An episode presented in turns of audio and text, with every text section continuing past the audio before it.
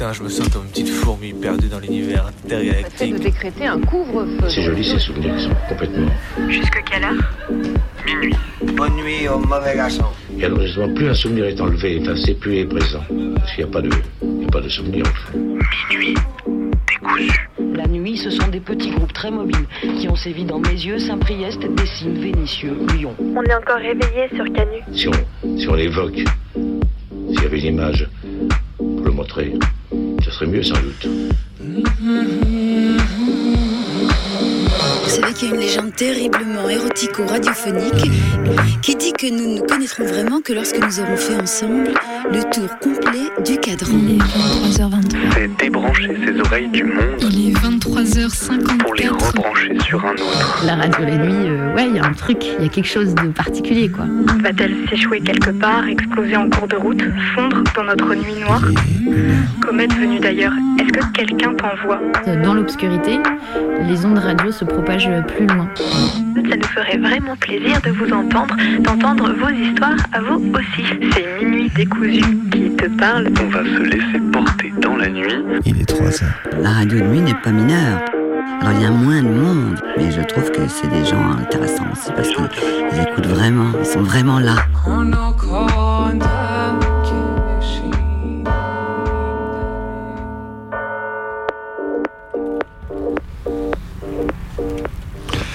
Plus besoin d'attendre les sorties événementielles de Disney pour voir les droïdes de Star Wars investir brièvement notre réalité. Aujourd'hui, les membres de la police de New York, la NYPD, pour les parler l'auteureuses anglais, ont présenté leur nouveau robot keuf à la presse, sorte de R2D2 pour celles qui voient la ref. Et sinon, pour les autres, c'est un gros machin carré en bas et rond en haut qui fait 1m60 de haut pour 180 kg. Un beau bébé. Le but étant pour ce vaillant chevalier des temps modernes de patrouiller dans la station de métro de Times Square à New York, une des plus fréquentées de la ville, et d'assurer, comme le disent les chefs de la NYPD, la sécurité des vaillants citoyens de la Grande Pomme. Comme beaucoup d'autres produits sécuritaires, c'est une boîte californienne de tech qui est à l'origine de cette grosse poubelle sur roue, Nightscope, qui donne tout pour faire des robots, tours, tours sur roue, d'intérieur, extérieur, la totale. Ce modèle est visiblement équipé de 4 caméras, mais ne prend pas de son ni n'utilise de reconnaissance faciale. Et oui, selon les constructeurs. Alors encore une fois, on est dans le droit d'en douter. Bon, outre le fait de naviguer entre l'horreur et le ridicule, le plus drôle dans l'affaire, c'est que la précédente tentative d'une municipalité s'était avérée peu fructueuse, puisqu'à Washington, en 2017, un robot de ce type s'était suicidé en se jetant dans une fontaine de la ville, devant l'hilarité des passants. D'autres histoires sont un peu moins fun. En 2016, un robot de ce type avait foncé et blessé un bébé de 16 mois dans la Silicon Valley. Bref. On a hâte de voir ce qu'il peut en ressortir quand ça se mettra à foncer sur des passants au bord d'une rame de métro.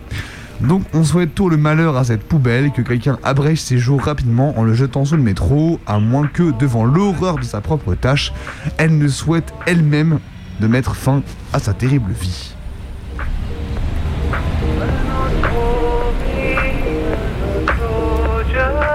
Et puis il y a les robots des flics New York Cool.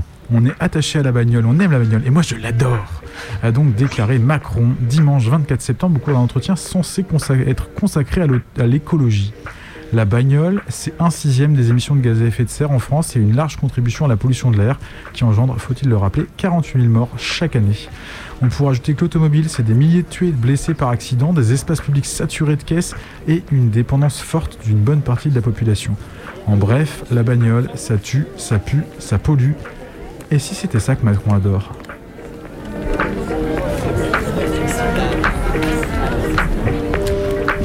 J'ai eu du mal à écrire cette brève parce que je ne savais pas sur quoi fixer mon, mon esprit.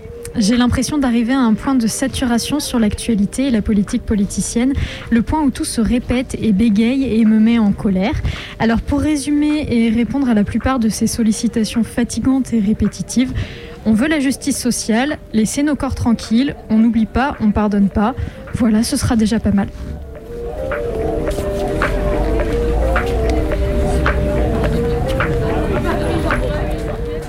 Mon plan machiavélique pour lutter contre la flemme et la fatigue le matin, le radio-réveil. Révolutionnaire, bien entendu, un petit bijou de technologie, je suis toujours à la pointe pour m'empêcher de me retourner sur mon oreiller et d'envoyer chier la journée et la vie avec. La combine est simple, France Inter se lance et petit à petit, les conneries et les complaisances débitées à la seconde m'énervent suffisamment pour qu'il soit impossible de me rendormir. Dans la maison de la radio, on se gosse de respecter l'impartialité journalistique selon la définition suivante journal, journaliste, invité de droite et une chronique humoristique de gauche molle suffit à le tout et le reste, on s'en lave les mains.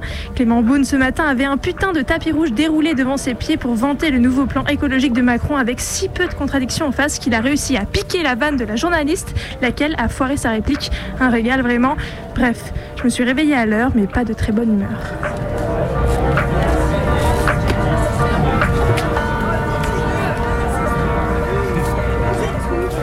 Et mini bref depuis le- les retranscriptions du procès de l'évasion de Redouane Faïd qui se tient à Paris. Pour rappel, Redouane est jugé pour s'être évadé à deux reprises, quand même deux reprises. Une première fois à la prison de Séquedin, euh, l'île Los en 2013, puis une deuxième fois depuis la tôle de Réau en Île-de-France. Hier, c'était son tour de passer à la barre. Et il a fait de son témoignage le procès de la tôle et de l'isolement carcéral. Alors on vous propose quelques petits extraits de son témoignage. Il y a un quartier d'isolement en France, celui de Fresnes. Ce quartier d'isolement est assez atypique. Vous avez un couloir avec six cellules à gauche et à droite. C'est un bâtiment médiéval. Rien ne vous ramène à la modernité d'aujourd'hui. Une autre. Le quartier d'isolement de Fresnes, c'est une machine à broyer. C'est l'outil de répression de l'administration pénitentiaire dans son excellence. Ceux qui considèrent que cette injustice ne les concerne pas, car ils ne franchiront jamais ces murs, se trompent. Le système carcéral renverse femmes, des hommes brisés. On leur inculque la haine, transfuger la rage. En somme, des bombes à retardement. Et enfin, sur l'évasion. L'évasion, c'est une solution. Mauvaise, mais elle permet de respirer. Elle fait rentrer un espoir et elle t'empêche peut-être de te suicider, de devenir fou parce que tu t'accroches à ça.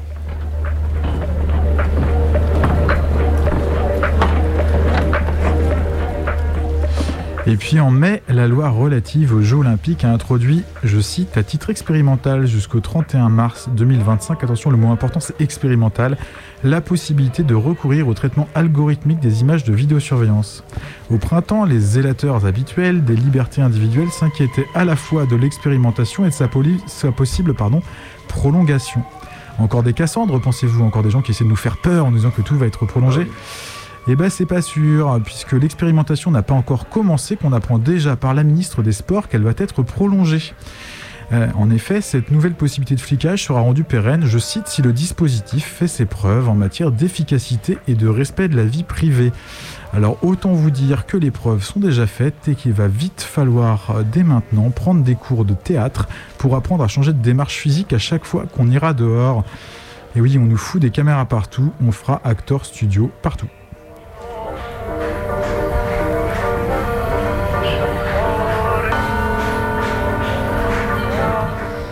Et il est 23h12, vous êtes toujours à l'écoute de la plus rebelle des radios, le 102.2 Radio Canu.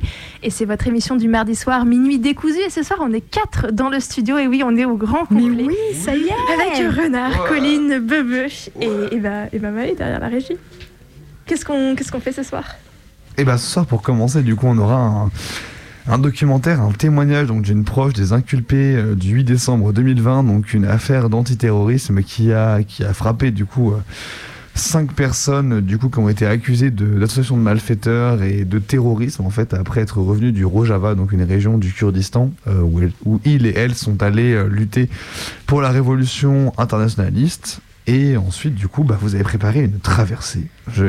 Tout à fait, une traversée sur le thème de la trahison. N'y voyez rien de personnel. Et en parlant de traîtres, qui c'est qui nous appelle jamais, qui nous envoie jamais Aïe, de message aïe, ça c'est- balance. C'est d'une violence, c'est d'une violence qui est dit ce soir au micro. Mais rappelez-vous que le numéro du studio c'est le 04 78 39 18 15 et qu'on serait ravis de recevoir un petit appel. Vous pouvez faire euh, un big up à vos copains, vos copaines et vous pouvez aussi nous proposer un son, une musique qu'on se fera un plaisir de passer euh, dans l'émission. Et si vous pouvez pas appeler ce soir ou que vous êtes trop timide, vous pouvez nous envoyer des messages sur nos réseaux sociaux notre adresse mail le minuit décousu Et ça vaut aussi pour nos auditorices euh, de, région parisienne parce qu'on est rediffusé tous les mercredis sur Radio Cause Commune. À la même heure. à 23h. Bien sûr, et si vous préférez nous trahir, il est toujours possible de rebrancher immédiatement CNews ou Sud Radio. Mais ne nous prévenez pas, s'il vous plaît, ça nous fera trop mal au non, cœur. pas de message, rien, on veut pas savoir.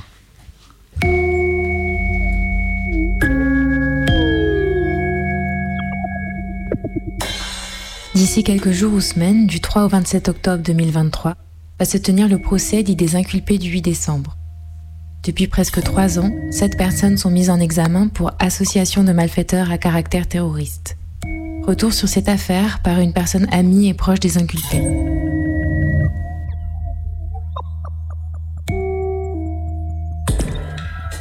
L'histoire commence pour elle le matin du 8 décembre 2020, où se déploie simultanément dans plusieurs villes de France ce qui sera plus tard appelé un coup de filet antiterroriste. Dès 6 heures du matin, un nombre assez conséquent de policiers en tout genre entrent armés et cagoulés dans leur lieu de vie. Ils rentrent dans le bâtiment et ça va assez vite. En une heure, euh, ils sont partis. Les véhicules dans lesquels vivaient les amis sont saisis. Et donc euh, voilà, nous on se retrouve euh, là sans trop savoir ce qui se passe et euh, petit à petit à comprendre qu'il y a eu plusieurs arrestations partout en France, que ce sont d'autres amis qui se sont fait arrêter. On apprend qu'il y a neuf personnes qui sont arrêtées ce jour-là sur Toulouse, la région parisienne, la Dordogne et la Bretagne et qui sont donc euh, tous à Levallois-Perret dans les, dans les locaux de la DGSI, donc euh, ce qu'on appelle les renseignements. L'objectif, c'est à ce moment-là de trouver des avocats pour les assister. Ça prend du temps. Les auditions ont déjà commencé. Elles vont durer euh, donc trois jours, avec plusieurs auditions par jour, de plusieurs heures. À la fin de ces trois jours d'audition, euh, il passe donc devant le juge d'instruction et le juge de détention de la liberté. Et donc euh, sept personnes euh, sont accusées d'association de malfaiteurs terroristes et cinq sont envoyées en détention.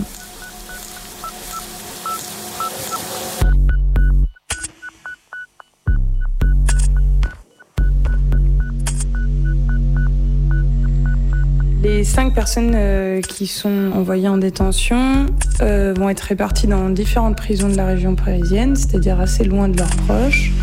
Il y a quelque chose d'assez flou autour de leur statut, mais ce qu'on comprend petit à petit, c'est qu'ils ont ce statut de détenu particulièrement euh, surveillé, que ça entraîne une surveillance accrue et le fait qu'ils sont seuls en cellule pour limiter leur contact avec les autres détenus ou bien qu'ils sont changés d'aile ou de bâtiment au sein de la prison de façon régulière pour empêcher tout lien au sein de la prison. La détention va durer pour certains 4 mois, pour d'autres 10 mois et jusqu'à 16 mois. La détention pour euh, l'un d'eux se passera à l'isolement pendant les 16 mois, c'est-à-dire que dès le départ, il est placé dans une cellule seule, dans un bâtiment où il n'y a que des personnes à l'isolement. Les personnes euh, détenues ne se croisent jamais et les seules personnes qu'elles voient, ce sont des matons. Le fait de ne voir, d'avoir de contact avec personne au quotidien, ça va entraîner euh, du coup sur euh, sur sa personne pas mal d'effets C'est ce que nous on appelle euh, de la torture blanche, c'est-à-dire que c'est pas une torture euh, dans le sens euh, physique, on va violenter quelqu'un, mais c'est plutôt une violence psychologique qui a un impact qui peut être invisible comme ça de prime abord. Tous les trois mois, cet isolement il est renouvelé donc euh, par des personnes euh, différentes au sein de la hiérarchie de l'administration pénitentiaire et ça va jusqu'au bout d'un an où c'est donc le, garde des sceaux, l'actuel euh, ministre de la Justice qui est Dupont-Moretti, qui confirme donc cet isolement et avec donc le directeur de la prison qui affirme ouvertement que quoi qu'il fasse, les décisions sont politiques et viennent d'au-dessus et qu'il euh, n'y aura pas moyen de sortir de, cette, euh, de cet isolement. Finalement, comprenant qu'il y avait une pression euh, énorme qui était mise sur lui, son choix a été, en fait, au bout du 15e mois, d'entamer une grève de la faim pour protester contre sa détention et son isolement. Cette euh, grève de la faim a abouti à, à ce qu'il soit hospitalisé. Et c'est par l'hospitalisation finalement qu'il a obtenu sa sortie de l'isolement et sa sortie de la détention puisque son état se dégradait euh, de façon assez euh, dramatique. Et donc les médecins ont, ont demandé sa sortie. Il a été libéré sous bracelet électronique ça a été un peu un soulagement et en même temps euh, une victoire qui a son prix à payer, quoi, puisque évidemment il y a, y a, des conséquences aussi physiques euh, qui sont ressenties à ce moment-là euh, pour Libreflow.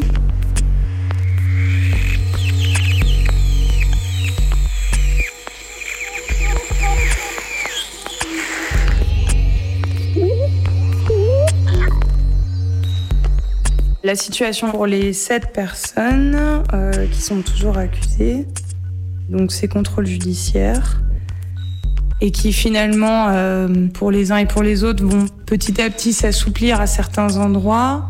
Mais un truc qui reste et, encore euh, aujourd'hui, c'est l'interdiction de communiquer entre eux. C'est aussi une surveillance qui continue, présence policière devant les domiciles ou lors des déplacements.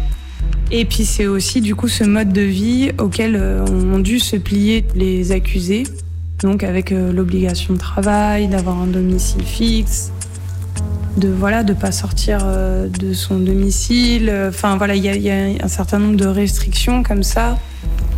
Le procureur dira lors d'une audition que la réussite de ce dossier, voilà, c'est comment ils ont tous un domicile et un travail qui nous montre à quel point la justice et, et sa fonction répressive, c'est euh, pour euh, rentrer les gens dans un moule et que si on n'est pas dans ce moule-là et que notre profil ne correspond pas à ce moule-là, on a toutes les raisons d'être un suspect,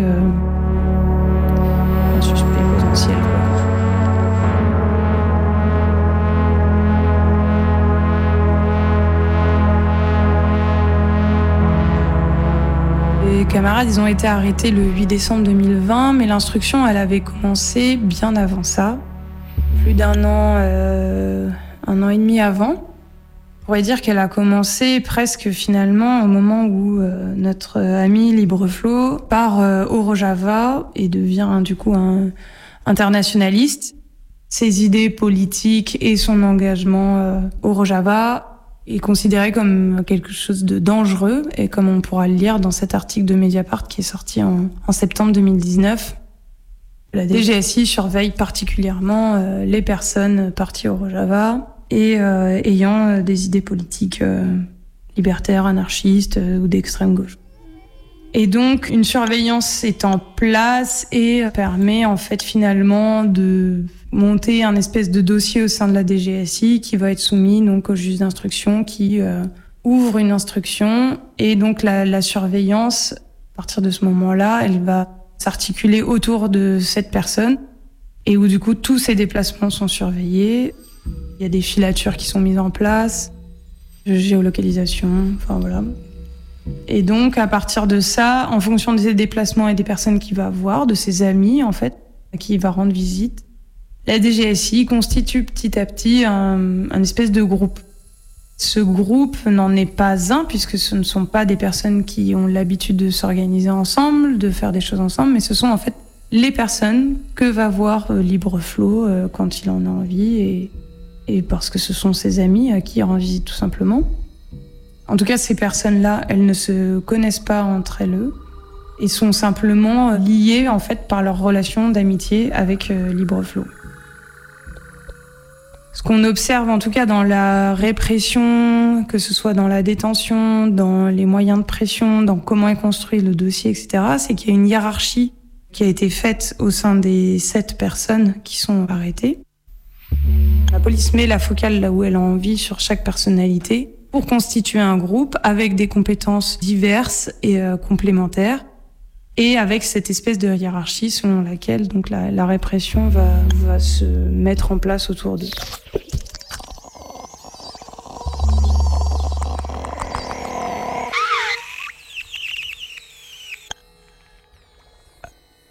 Sur les accusations et les faits qui sont reprochés, donc euh, l'accusation qui porte donc contre les sept personnes, c'est l'association de malfaiteurs terroristes elle était initialement qualifiée de criminelle et finalement, cette qualification n'a pas été retenue puisque, en fait, euh, au fur et à mesure de l'instruction, il est apparu qu'il n'y avait aucun projet de s'en prendre à des biens ou à des personnes.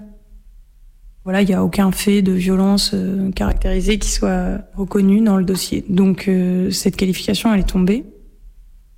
Et donc, le dossier tient finalement sur des éléments qui ont été rassemblés, qui constitueraient, d'après donc le, le juge d'instruction, des éléments suffisants pour une accusation de, de terrorisme.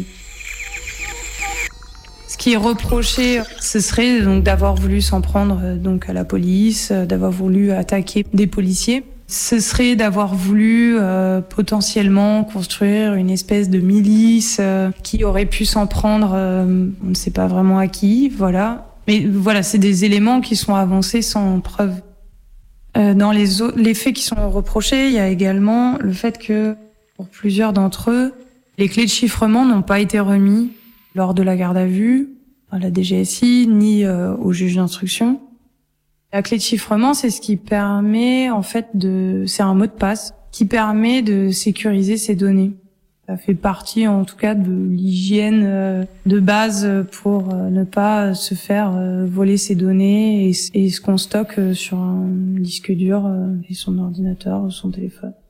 Et donc ça, c'est un des aspects euh, qui est retenu contre eux, et notamment aussi toute leur euh, pratique de protection de leur vie privée euh, sur Internet. C'est constitutif pour eux aussi d'une forme de clandestinité virtuelle qui, du coup, serait aussi un élément à charge.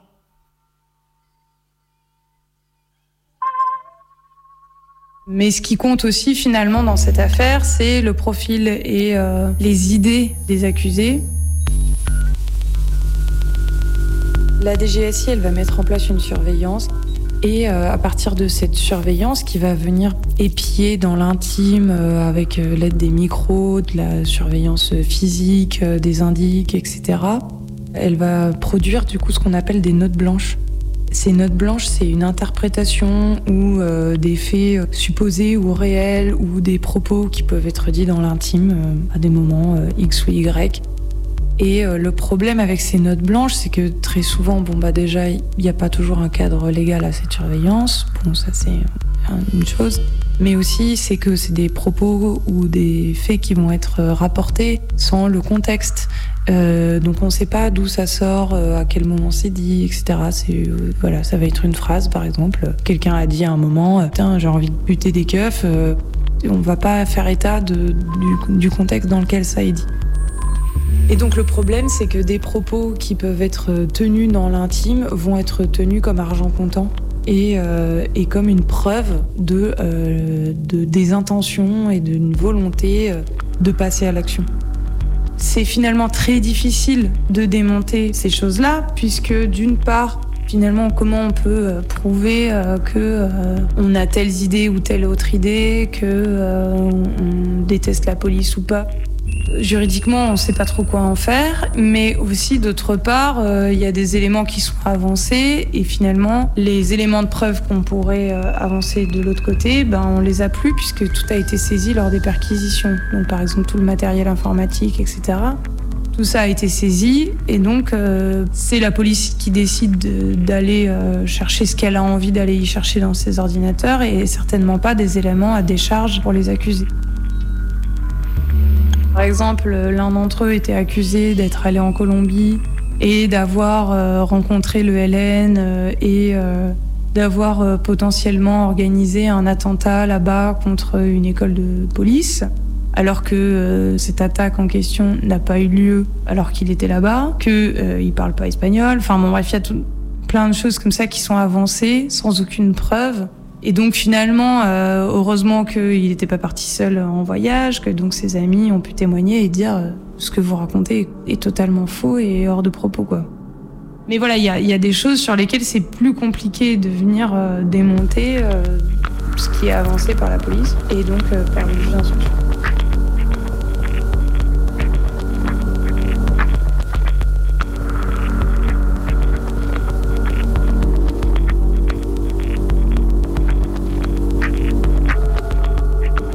Avec le, recul, nous, ce qu'on voit, c'est que les arrestations et les gardes à vue, elles ont eu un, un impact assez fort sur euh, ceux qui les ont vécus.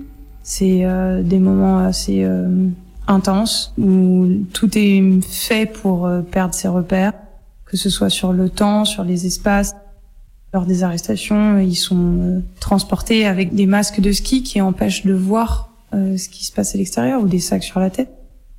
Ils sont pas nourris du moment de leur arrestation jusqu'à après leur première audition à 23 heures.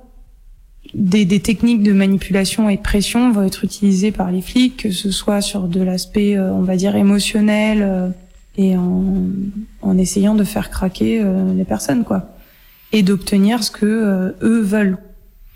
Donc ressortent de ces gardes à vue finalement des PV dans lesquels apparaissent des, des, des mots, des, des, choses qui sont dites, qui seraient dites par les accusés, qui en fait euh, ont été arrachées par des méthodes qui sont euh, douteuses. Que ce soit en disant euh, machin a craqué, c'est bon t'es dans la merde. ils vont pousser les uns et les autres à parler et à dire et à sauver en fait leur, leur cul et pour et pour ça en fait à dire n'importe quoi que ce soit euh, une personne qui va faire un malaise, euh, et ben on fait valider par un médecin euh, à la solde des flics son état de santé et puis on enchaîne. En fait, enfin voilà, il y a un état physique et mental dans lequel se retrouvent les personnes et qui fait qu'elles sont prêtes à dire ce que la police a envie d'entendre pour juste on les lâche et qu'on les laisse tranquilles. Derrière, quand le juge d'instruction va utiliser les déclarations qui sont faites pendant la garde à vue, bah en fait, euh, nous on se questionne sur la, la véracité et l'intérêt d'utiliser ces, ces, ces, propos qui pour nous ne sont pas euh, réels. Il y a aussi euh, cet impact qu'on va voir de la surveillance. L'impact de la surveillance et du contrôle avec du coup le suivi SPIP, Obligation de travail, d'avoir un domicile, les contrôles judiciaires avec euh, des interdictions de sortir de certains départements, entrer en communication avec ses amis. Tout ça, c'est des, des, choses qui vont euh, isoler énormément les personnes et qui, euh, en plus de la charge à vivre l'accusation de terrorisme, en fait, dans la vie quotidienne, c'est quelque chose, c'est très lourd à porter on, va pas se présenter à quelqu'un en, disant bah désolé, je peux pas venir te voir euh, à tel endroit parce qu'en fait euh, je suis accusé de terrorisme. C'est aussi une charge qui va peser sur les familles, sur les proches, puisque les liens se resserrent évidemment dans ces moments-là. Et donc il y, a, une espèce de, de charge, en tout cas euh, très forte, qui existe sur les accusés et leurs proches.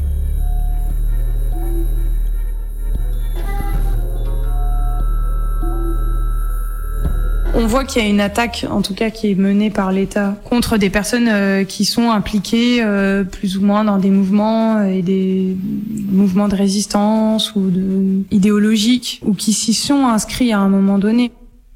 Parce que peu importe que vous soyez actif ou non aujourd'hui, les renseignements ont défini que vous apparteniez à cette catégorie de, de personnes-là. Ces sept personnes, elles ont des profils, des histoires, des parcours, des, des projets totalement différents. Euh, et on essayerait euh, finalement de les, de les rentrer dans des cases. Euh, et donc il y a cette espèce de case qu'a construit la, la DGSI, qui est l'ultra-gauche, et qu'elle essaye du coup de, de, de faire entrer dans le, le vocabulaire médiatique et politique et que donc euh, l'ultra-gauche, donc si on en lit cette note qui figure dans le dossier, serait en fait finalement toutes les organisations qui euh, seraient illégalistes, c'est-à-dire qui ne rentrent pas dans le cadre de partis, de syndicats euh, ou d'associations. Tous ces collectifs, ces organisations, ces, ces, ces groupes qui auraient donc des idées, on va dire, de gauche, euh, anticapitaliste. Enfin, c'est pas très clair. On sait pas trop quelles sont leurs idées, mais voilà, ils se revendiquent une espèce d'extrême gauche. Mais comme elles sont pas dans des partis, elles seraient cette ultra gauche qui a fait le choix de l'illégalisme et de la violence. Voilà, c'est comme ça qu'est défini l'ultra gauche par la police française. En réalité, l'ultra gauche, donc c'est un mot qui n'existe que dans la bouche de la police française. C'est pas du tout une identité politique que qui que ce soit euh, revendique en France. Et il y a du coup finalement des groupes qui euh, politiquement ne sont pas du tout sur les mêmes lignes, qui vont être mis ensemble dans ce grand fourre-tout.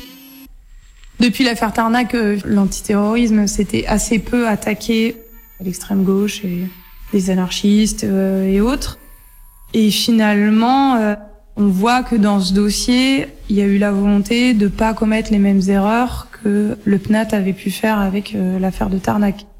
C'est-à-dire de peut-être s'en prendre à des personnes qui ont des profils différents et qui n'ont pas autant de liens, on va dire, dans la société euh, ou en tout cas qui sont peut-être euh, voilà de par euh, leur mode de vie etc des personnes un peu plus isolées.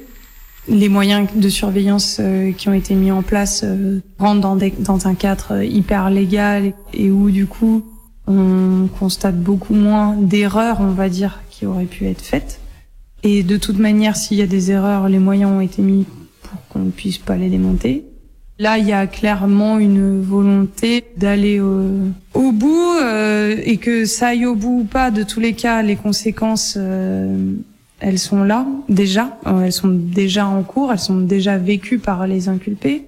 Mais on peut imaginer que s'il y a une accusation qui tombe contre eux, ça aura évidemment un impact plus large sur les mouvements d'extrême gauche, écologistes, etc. Quoi. On voit qu'avec euh, cet étalage de moyens euh, de surveillance et répressif, il y a une volonté affichée de criminaliser des mouvements et des moyens d'action, mais, euh, mais aussi évidemment de terroriser et de faire peur des personnes qui pourraient prendre part à ces mouvements, à ces actions, etc. D'en faire tomber un pour en toucher 100. L'outil répressif antiterroriste, ça fait des années qu'il existe. Et euh, aujourd'hui, il s'abat euh, contre des camarades à nous euh, proches, mais il s'est abattu contre des tas de personnes et son objectif, il est assez clair en tout cas, c'est de faire taire les mouvements de contestation, c'est de réprimer et de, de, désigner des ennemis publics, quoi, des ennemis, des ennemis politiques, des ennemis intérieurs. Et c'est pour ça qu'on pense que c'est pas que par solidarité pour nos amis qu'il faut se mobiliser, mais aussi parce que cette logique-là, antiterroriste, elle a des conséquences sur la vie politique.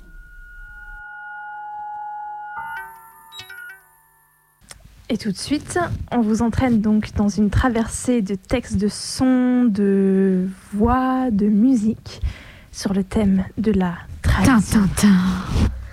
Quand Rick t'a dit ce qu'il éprouvait pour toi, Comment as-tu réagi Je lui ai dit que ses propos étaient très malvenus et je l'ai viré. Tu éprouves des sentiments pour lui mm. Réponds.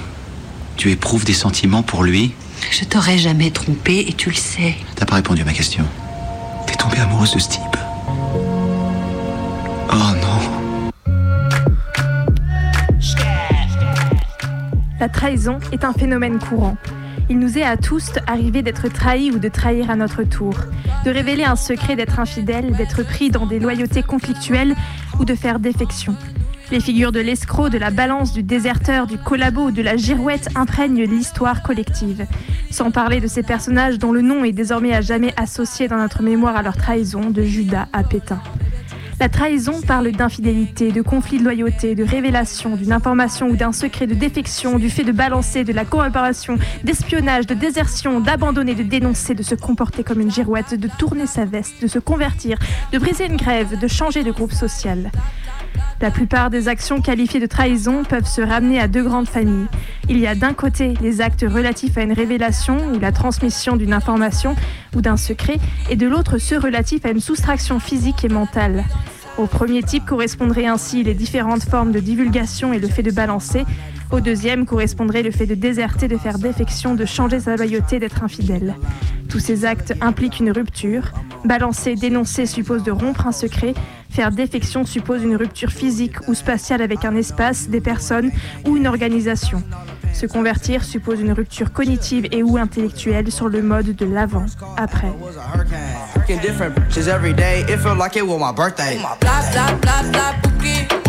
Ferme Bla bla bla bougie. Ferme la porte à la bougie dans le sas. Ah, depuis longtemps, j'ai vu dans ça. Depuis longtemps, j'ai vu dans ça. Depuis longtemps, ah, ah, j'ai vu dans ça. Bébé, bébé du sale. Allo, allo, allo. Million dollars. bébé, tu veux ça.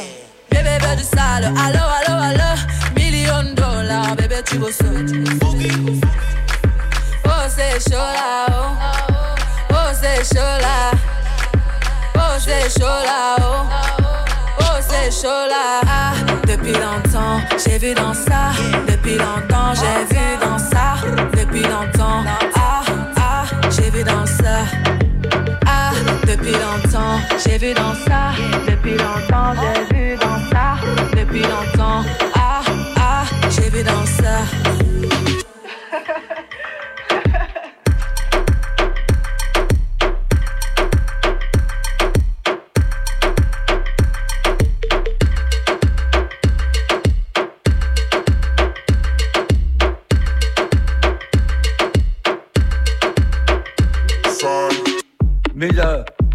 Malaise, Enon, elle lâche à Thésée que Hippolyte, il a voulu chauffer Phèdre. Alors que c'est pas vrai du tout.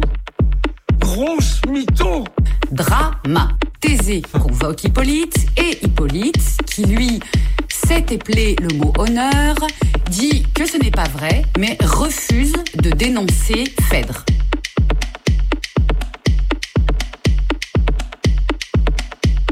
Perfide. Te montrer devant moi Monstre qu'a trop longtemps épargné le tonnerre. Reste impur des brigands dont j'ai purgé la terre. Après que le transport d'un amour plein d'horreur jusqu'au lit de ton père a porté sa fureur, tu m'oses présenter une tête ennemie. Tu parais dans des lieux pleins de ton infamie et ne vas pas chercher sous un ciel inconnu des pays où mon nom ne soit point parvenu. Fuis, traître Ne viens pas braver ici un courroux que je retiens à peine. C'est bien assez pour moi de l'opprobre éternel d'avoir pu mettre au jour un fils si criminel, sans que ta mort encore, honteuse à ma mémoire, de mes nobles travaux vienne souiller la gloire. Fuis et si tu ne veux qu'un châtiment soudain t'ajoute au scélérat à punir cette main, prends garde que jamais l'astre qui nous éclaire ne te voit en ces lieux mettre un pied téméraire, et sans retour, précipitant tes pas de ton horrible aspect pur, tous mes états. Et toi, Neptune, et toi, si jadis mon courage d'infâmes assassins nettoya ton rivage, Souviens-toi que pour prix de mes efforts heureux, tu promis d'exaucer le premier de mes voeux. Dans les longues rigueurs d'une prison cruelle, je n'ai point imploré ta puissance immortelle. Avare du secours que j'attends de tes soins, mes voeux t'ont réservé pour de plus grands besoins. Je t'implore aujourd'hui, venge un malheureux père, j'abandonne ce traître à toute ta colère étouffe dans son sang ses désirs effrontés. Taisé à tes fureurs, connaîtra tes bontés. Je me tais. Cependant, Phèdre sort d'une mer, Phèdre est d'un sang, Seigneur. Vous le savez trop bien de toutes ces horreurs plus remplies que le mien.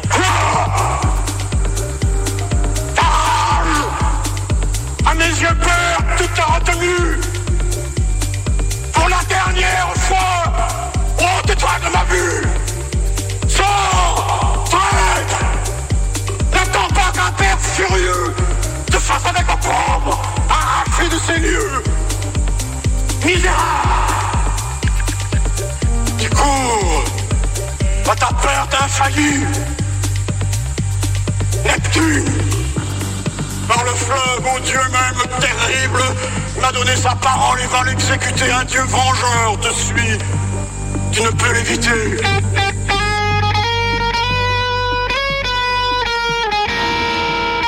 Et c'est là que le micmac tragique se dénoue. Hippolyte se fait aspirer dans les tréfonds marins par un croustibate géant. Et non se fout sous le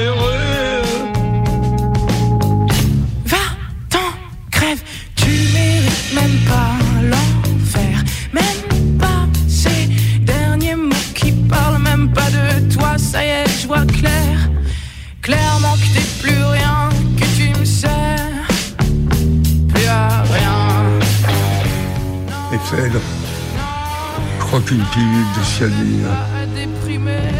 Et lui, Thésée, reste là, tout seul, dans son salon, en slibard Armani. Il a rien pigé, il a tout perdu.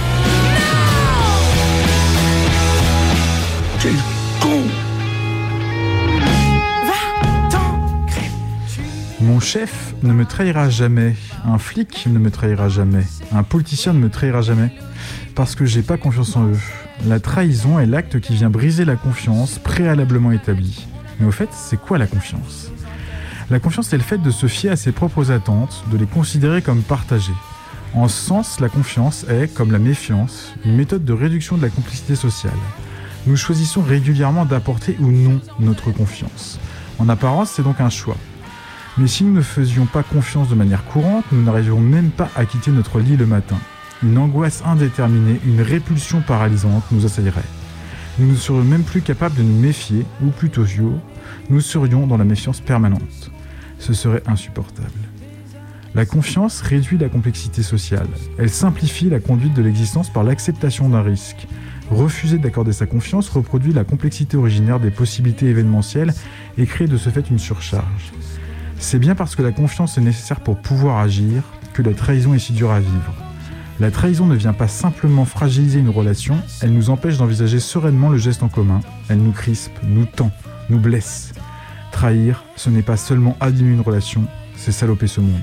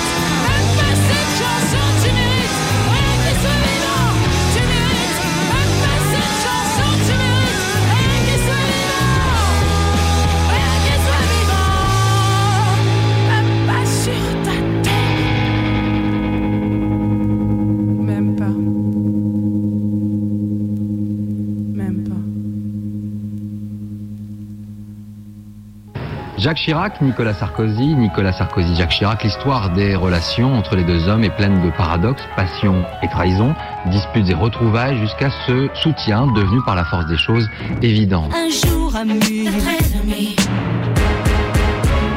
Être ami ennemi au fil de la mélodie. Être ami ennemi, le temps nous a désunis. Is it right or wrong? Shall I play the Leur histoire démarre en décembre 76, porte de Versailles. Jacques Chirac crée le RPR, un parti à sa main, et un jeune militant inconnu obtient de parler deux minutes à la tribune. La parole est à Nicolas Sarkozy. Le feuilleton Chirac-Sarkozy commence en fanfare. Ce qui nous intéresse, c'est d'aider Jacques Chirac à assumer pleinement le destin qui est le sien et qui est grand, tellement grand. Nicolas Sarkozy s'engage passionnément pour son héros et prend la tête des jeunes pour la campagne présidentielle de 81. Ce sera François Mitterrand. Mais Nicolas Sarkozy se rend vite indispensable. Toujours là, toujours disponible, il fait partie du premier cercle. Proche de Claude Chirac, c'est désormais un ami de la famille. Mais voilà François Mitterrand réélu et désormais Nicolas Sarkozy s'occupe surtout de lui. Maire de Neuilly, puis en 93 ministre du budget, il se rapproche du Premier ministre Édouard Balladur. Jacques Chirac ne veut pas croire à la double trahison que prédisent ses proches. Quand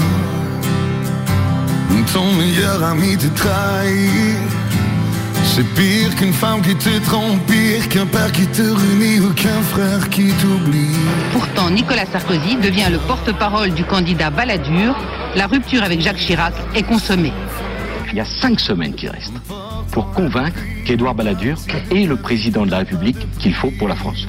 Mauvaise pioche, Jacques Chirac est élu et Nicolas Sarkozy commence sa traversée du désert. C'est un fléau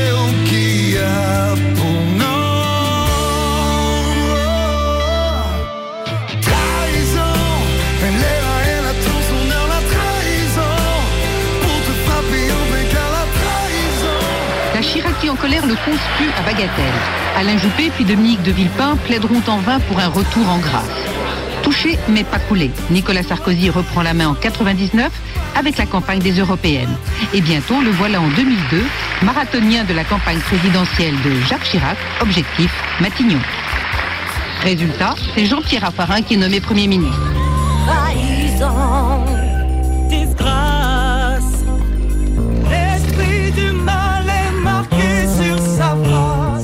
Désaccords avec le président se multiplient, les bras de fer aussi.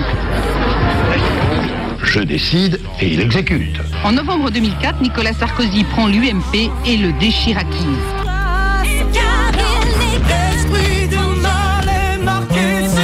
face. La tension monte. Le 14 juillet 2005, pendant la traditionnelle garden party de l'Élysée, Nicolas Sarkozy au ministère de l'Intérieur attaque. À force d'immobilisme, à force d'user de la langue de bois, à force d'éluder la réalité des faits, à force d'esquiver les défis, eh bien on a vu, la France gronde. Même celui que j'invite est mangé où j'habite. Pas trahi, trahi, trahi, trahison, trahi, trahi, trahi, trahison. Mais nécessité oblige, Jacques Chirac joue l'apaisement. Et au lendemain du référendum perdu sur l'Europe, fait appel à Nicolas Sarkozy qui gagne sur tous les tableaux. J'avais besoin de sa compétence et euh, de son expérience. Ça me touche, mais je reste debout. Je suis touché, je reste debout. Fascination et méfiance réciproques, les rapports Chirac-Sarkozy auront été complexes jusqu'au bout. La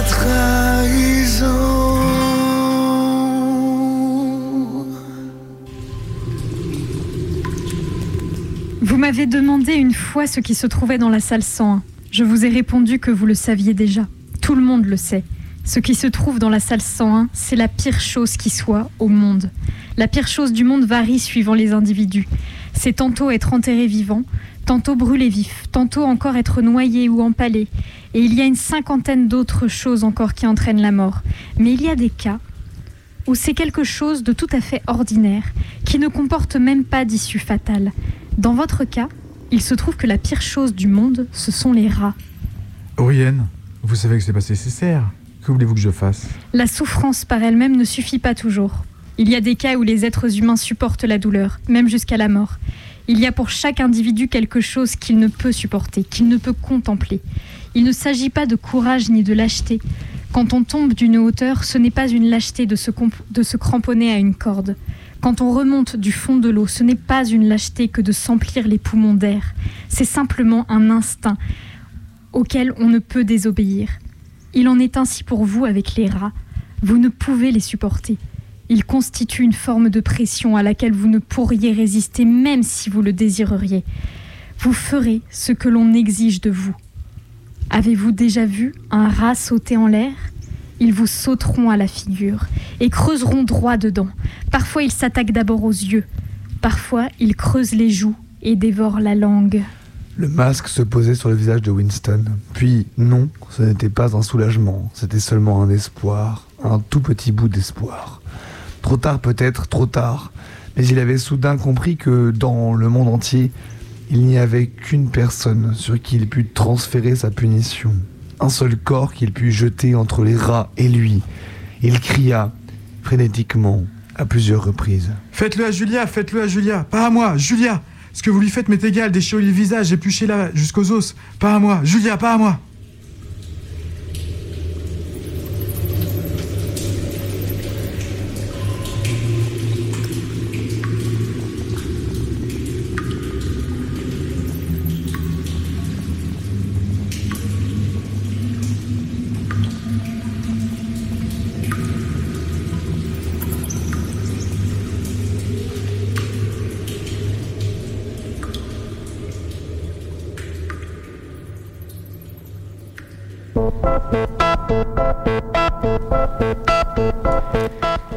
L'annonce a fait l'effet d'une bombe dans le milieu anarchiste barcelonais.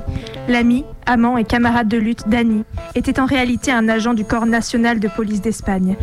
Il a été démasqué par le journal catalan indépendantiste La Directa, qui au terme d'une investigation de plusieurs mois s'est procuré un faisceau de preuves concordantes, dont une définitive, une photo de lui en uniforme lors de sa formation à l'école de police d'Avila, près de Madrid en 2019.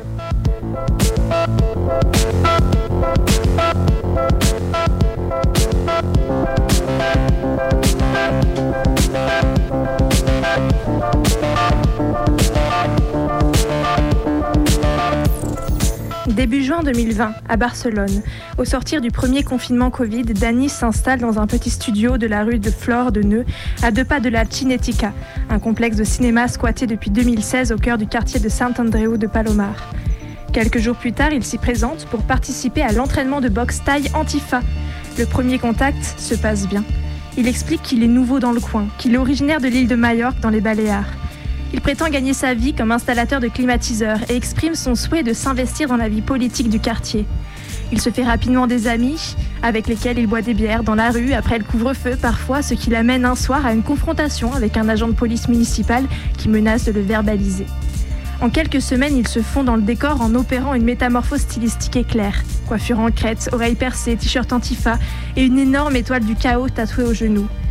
Toujours une bière à la main, il est de toutes les fêtes, assiste au concert de punk, propose généreusement de l'ecstasy, de la MDMA à ses nouveaux amis, participe à des tournois de foot populaire. Charmant, toujours prêt à donner un coup de main, il entame rapidement des relations intimes avec des militantes qui, à leur insu, lui ouvrent les portes d'endroits emblématiques du militantisme libertaire barcelonais. Il obtient notamment un double des clés de la Cinetica. Il arrive parfois qu'il ne donne brusquement plus aucune nouvelle, puis plusieurs jours après, il reprend contact en prétextant par exemple des problèmes techniques avec son téléphone.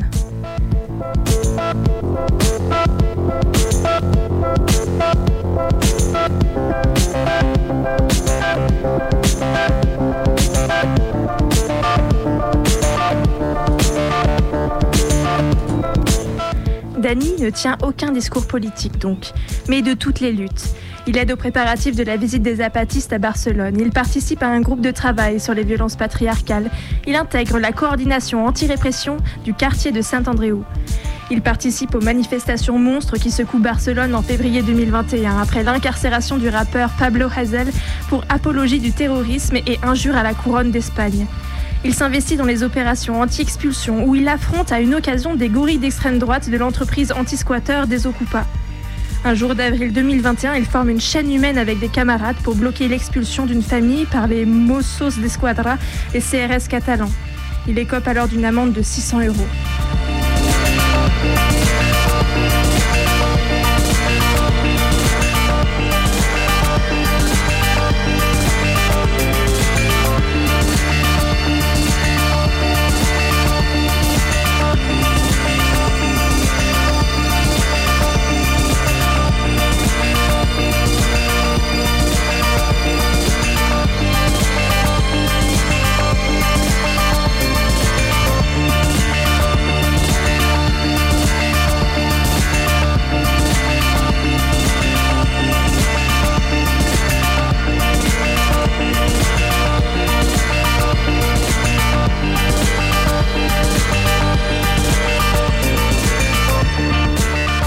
En parallèle, il entame une relation de plus longue durée avec l'une de ses amies militantes dont il a commencé à se rapprocher en décembre 2020. La description de leur relation qu'elle fait a posteriori est des plus ordinaires, du moins elle le serait si elle n'était complètement factice. Elle est parfois entachée de quelques disputes liées à la jalousie. Il me disait qu'il n'aimait que moi, mais que je ne l'aimais pas assez en retour et me faisait sentir coupable, raconte-t-elle. Dany lui fait part du manque de confiance qu'il ressent à son égard en raison des liens qu'elle conserve avec son ex le 24 octobre 2021. Il lui exprime son besoin de prendre un peu de recul pour réfléchir et rompt la relation quelques jours plus tard. Il noue alors d'autres relations du même type avec d'autres militantes, ce qui lui permet d'explorer d'autres quartiers. Lors d'une jam session hip-hop, il rencontre une activiste qui l'intègre dans son cercle de lutte du centre-ville. Puis il sort avec une membre de la CGT de tendance anarchiste à Barcelone pendant six mois, durant lesquels elle lui présente ses camarades. La stratégie est la même, l'histoire se répète.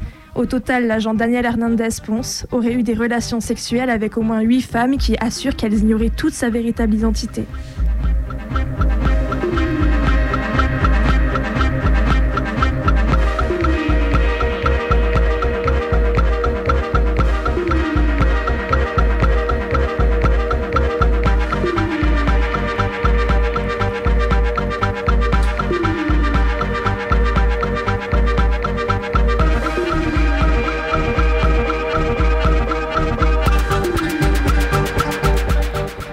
Se rend compte que sa couverture est compromise, Danny file à l'anglaise. Il a quitté Barcelone depuis déjà trois mois quand la Directa l'expose définitivement. Pendant près de deux ans, il aura infiltré le milieu libertaire barcelonais.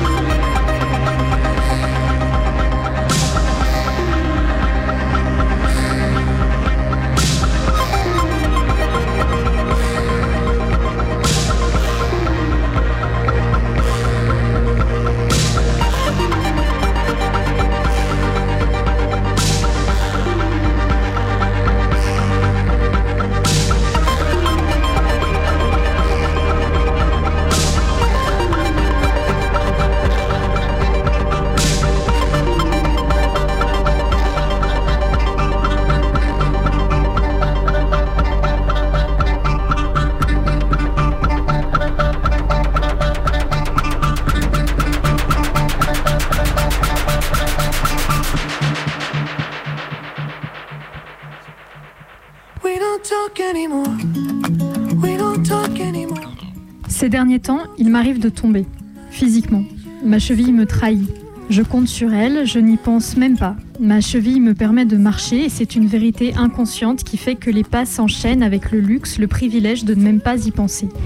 Et puis une brèche s'ouvre, le pied ne se soulève plus, s'en mêle dans tout ce qui traîne, me met au sol.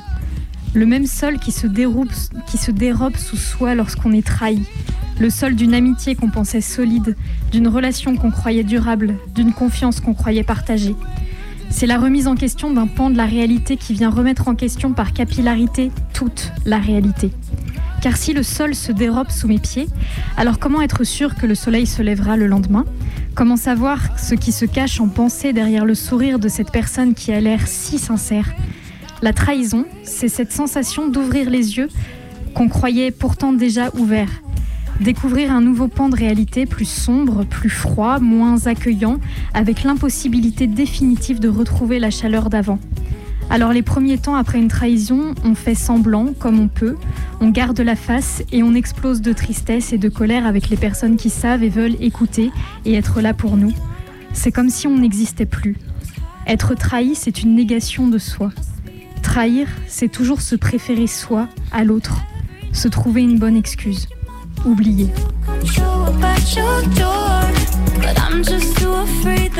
Anymore.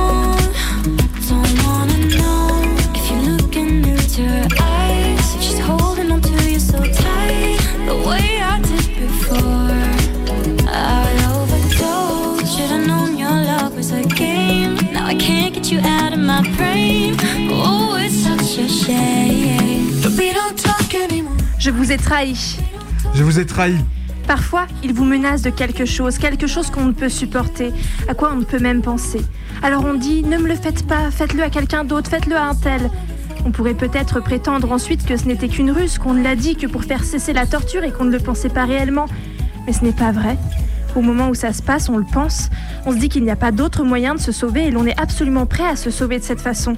On veut que la chose arrive à l'autre. On se moque pas mal de ce que l'autre souffre. On ne pense qu'à soi. On ne pense qu'à soi. Après, on n'est plus le même envers l'autre. Non, on n'est plus le même.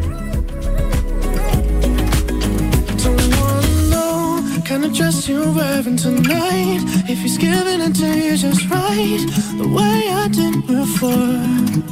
I overdosed. Should've known your love was a game. Now I can't get you out of my brain. Oh, it's such a shame that we don't talk anymore. We don't talk anymore. We don't talk anymore like we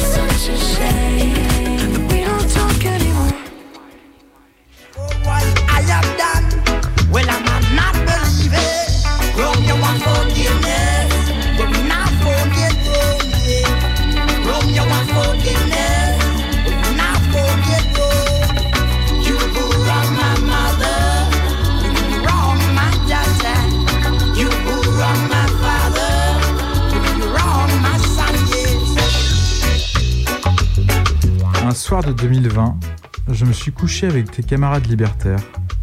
Le lendemain, je me suis réveillé avec des libertariens. La liberté anarchiste, qui s'accomplit en commun, où la liberté des autres est une condition et une extension de la liberté de chacun et chacune, semble ses camarades avoir laissé la place à une liberté libérale, sans attache, une loi du plus fort. Je fais ce que je veux, je t'emmerde Je crois aujourd'hui que cette trahison était ancienne, mais il a fallu une pandémie pour que ceci devienne évident. Une pandémie et des gestes à faire en commun pour être libres ensemble, se masquer, aérer, ventiler. Mais ces gestes-là, pour beaucoup, c'était déjà trop, car il fallait vivre, paraît-il. Des camarades qui prêchent à tour de bras leur attachement à l'égalité, à la liberté, leur haine profonde de toute forme de discrimination, leur amour du soin, du care. Ces mêmes camarades trouvent désormais qu'il est légitime que les plus fragiles meurent ou soient en danger, que les plus handicapés soient exclus d'espace collectif, que tout le monde soit en exposé à un pathogène dangereux parce que se masquer était une entrave terrible à leur liberté. Là où on aurait pu voir ensemble une manière de témoigner de l'attention et de prendre soin de tous et tous, on n'y a vu que du feu, où on n'y a vu qu'une liberté entravée. Je me suis senti trahi, abandonné, tant dans ce que je suis que dans ce que je pense, ce pourquoi je me bats et j'agis. Cette trahison dure depuis trois ans, mon milieu politique m'a trahi, je sais plus vraiment où j'habite, le pathogène, lui, s'épanouit.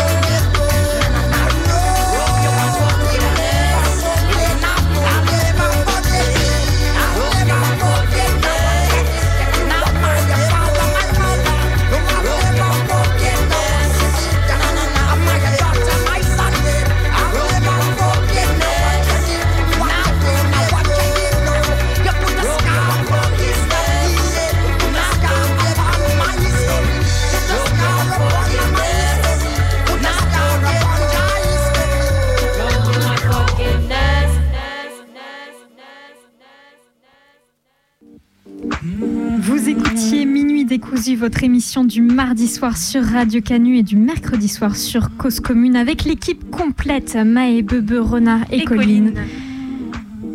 On était ravis de passer cette heure avec vous, peut-être un petit peu plus vu qu'il est minuit 9. On déborde. Vous pouvez nous réécouter sur notre audioblog Arte Radio si vous le souhaitez, nous envoyer des messages sur nos réseaux sociaux, Twitter, Insta ou euh, à notre adresse mail minuitdécousu@laposte.net. Personne n'a été trahi pour réaliser cet épisode. Et oui. On vous souhaite une, Une bonne, bonne nuit. Bonne nuit. Bonne nuit.